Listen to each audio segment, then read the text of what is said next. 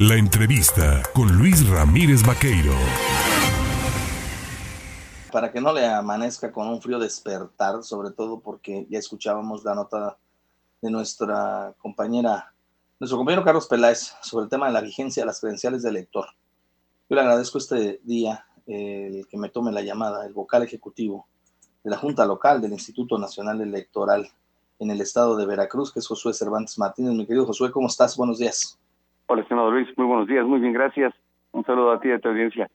Entiendo que hay una campaña permanente de renovación de credenciales de elector con terminación 022, eh, pero pues ahorita hay que darle más celeridad, celeridad porque se viene el fin de año y se van a quedar más de 10.000 credenciales sin poder ser utilizables, ¿verdad? Eh, es correcto, eh, querido Luis, ya eh, nos estamos perfilando hacia el final de, del año, estamos ahorita en, en este trabajo permanente que mencionas en lo que denominamos la campaña anual intensa, eh, como también señalaste, para que eh, la, aquellas personas que tienen credenciales que van a perder vigencia el día primero de enero de 2023, pues ya puedan acudir a su, al, al módulo, hacer su, hacer su trámite para renovarla, no esperar a que venza, eh, porque bueno, pues eh, después tendrían que que hacer una cita previa, de hecho, tiene que hacerse una, una cita previa este, esperar el, el, tiempo que se pueda agendar, acudir, eh, el trámite es, rápido el trámite en cuanto el, la operación en el módulo, cuando los datos que hay que tomar, en fin, la, la credencial tarda unos, no sé, alrededor de 5, 6, 7 días por mucho, eh, pero, pero la cita puede ser la que en un momento dado, si se acumula el número de personas que requieren hacer su sustitución del, de esta credencial, pues puede llevarles algo de tiempo y entonces a lo mejor ya no los atendemos con la celeridad que la que la ciudadanía quisiera. Por eso hay que insistirles para que acudan a los módulos a, a sustituir su credencial. ¿De qué se estarían perdiendo los eh, ciudadanos que no pueden renovar la credencial del elector? Sobre todo para que les quede claro, porque eh, es un documento que hemos implementado los ciudadanos como elemento de identidad, pero en realidad también es la llave a la democracia, ¿no? Totalmente de acuerdo, querido Luis. digamos, tendría dos efectos, uno, uno muy inmediato y el otro un, un poquito más de, este, no, tan mediano plazo, pero un poquito más, más, más lejano, entre comillas. El inmediato sería que el, una vez que pierde vigencia la credencial, eh, en automático ya no puede servir como instrumento de identidad, como mencionas hace un momento. Lo, lo solemos usar en muchos trámites de carácter administrativo, el más recurrente o más socorrido me parece pudiera ser los trámites bancarios, identificarse ante ante una institución de, crédito y entonces pues no poder eh, quizá este hacer algún retiro, cobrar algún cheque, este que le hagan algún pago, en fin, eh, es, puede tener allí un, un, una consecuencia muy muy inmediata, ¿no? Y la otra consecuencia que es la principal que hay que cuidar, porque ese es el principal objetivo de la credencial, pues es que para las elecciones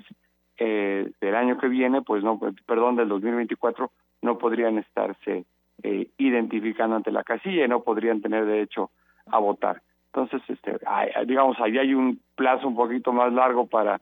para hacer el trámite, pero eh, pues bueno, no hay que esperarse, ¿no? Siempre es un instrumento que se requiere, sobre todo como medio de, de identificación, y por eso es que hacemos el llamado a, a la ciudadanía para que pues haga sustitución lo más pronto posible. A ver, también hay que explicarle al público, hay que hacerlo y esto no tiene ningún costo, nada más hay que esperar, ¿no? El tiempo perentorio en el que se vuelve a desarrollar la nueva credencial, ¿no? Es que es correcto, es un, es un, un trámite muy muy ágil. En el módulo, como estamos atendiendo con citas, la ciudadanía ya no tiene que hacer aquellas largas filas de espera que, que hacíamos antes cuando tenía que llegar a formarse y había este pues lo mismo dos tres personas delante de de, de quien llegó a formarse o, o 20 30 40 50 personas dependiendo el el momento no como ahorita para sustituir credenciales o previo a un proceso electoral pues eh, había, había, momentos en que las eh, la fila daba vuelta a la manzana prácticamente no eh, afortunadamente ahora como se llega con citas y se llega puntual en, en, en cosa de unos cuantos minutos cosa de un par de minutos la, la persona es atendida es de inmediato. Sí. y eh, la credencial, te digo, dependiendo de la fecha en que lo haga eh, o el momento en que lo haga, porque nos están mandando credenciales con cierta recurrencia ya procesadas de desde la ciudad de este eh, de, de, México, pues entonces eh, pueden ser lo mismo tres días, cuatro días, cinco días que llega la credencial, no es muy ágil. El, el tema es obtener ahorita una cita este que puede llevarnos algunos algunos días y si se aglomera la solicitud de citas porque hacia enero ya se vencieron las credenciales y empieza a rugirle todo el mundo, pues los plazos se van a ampliar un poquito más, la ciudadanía se va a molestar un poquito con nosotros con, con cierta razón, porque no les damos su cita rápida, y pues entonces este ahí ahí vamos a generar un acto de molestia a la ciudadanía que podemos evitar, como comentábamos y dices tú bien hace un, momento, pues que, que acuden a, sustituir su credencial, ¿no? Es un, una credencial que eh, no tiene un costo directo para la ciudadanía, eh, no es como una licencia de manejo, por citar un ejemplo, donde pues hay que hay que pagar por la emisión de la misma, ¿no? En el caso de la credencial, eh, la ciudadanía, digamos que ya pagó por adelantado su, su credencial con el pago de los impuestos,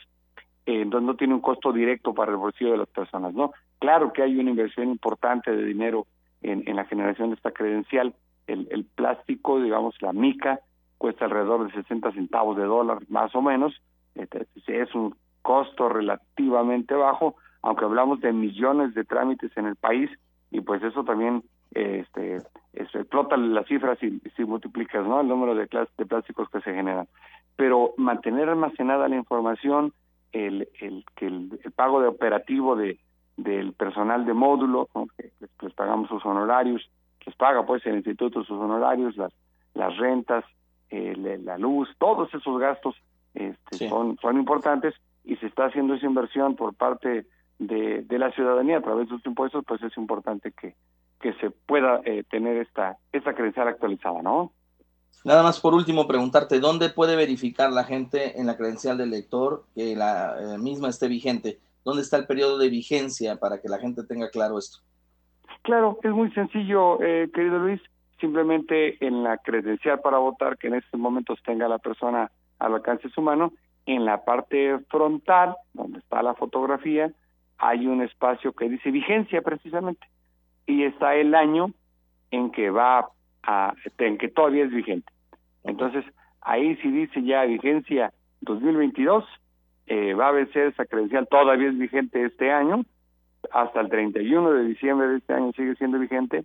pero en automático el primero de enero la credencial, esa credencial ya no ya no va a servir como medio de identidad por lo pronto y hacia 2024 no va a servir para votar. Pues Josué Cervantes Martínez, vocal ejecutivo de la Junta Local del Instituto Nacional Electoral, el INE en Veracruz. Te agradezco el poder platicar con el auditorio, darles detalles de esta campaña intensa de, eh, pues, de credencialización, de, renovación de las credenciales de elector, para que el público que lo esté escuchando verifique su credencial, se dé un tiempo saque su cita y renueve su credencial para que esté vigente y se mantenga siempre con su llave de la democracia a la mano, lista. Así es, que Luis, muchísimas gracias a ti. Le recordamos a, a tu amable auditorio que las citas se obtienen en la página de internet del INE, INE.mx, hay inmediatamente una liga que les lleva a, hacia a obtener la cita, o en su defecto, si no tienen manera de, ingresar a la página, en el 804 33 2000 les atendemos con mucho gusto. Muchísimas gracias. Ahí está, le decía yo usted, el vocal ejecutivo del INE, José Cervantes Martínez.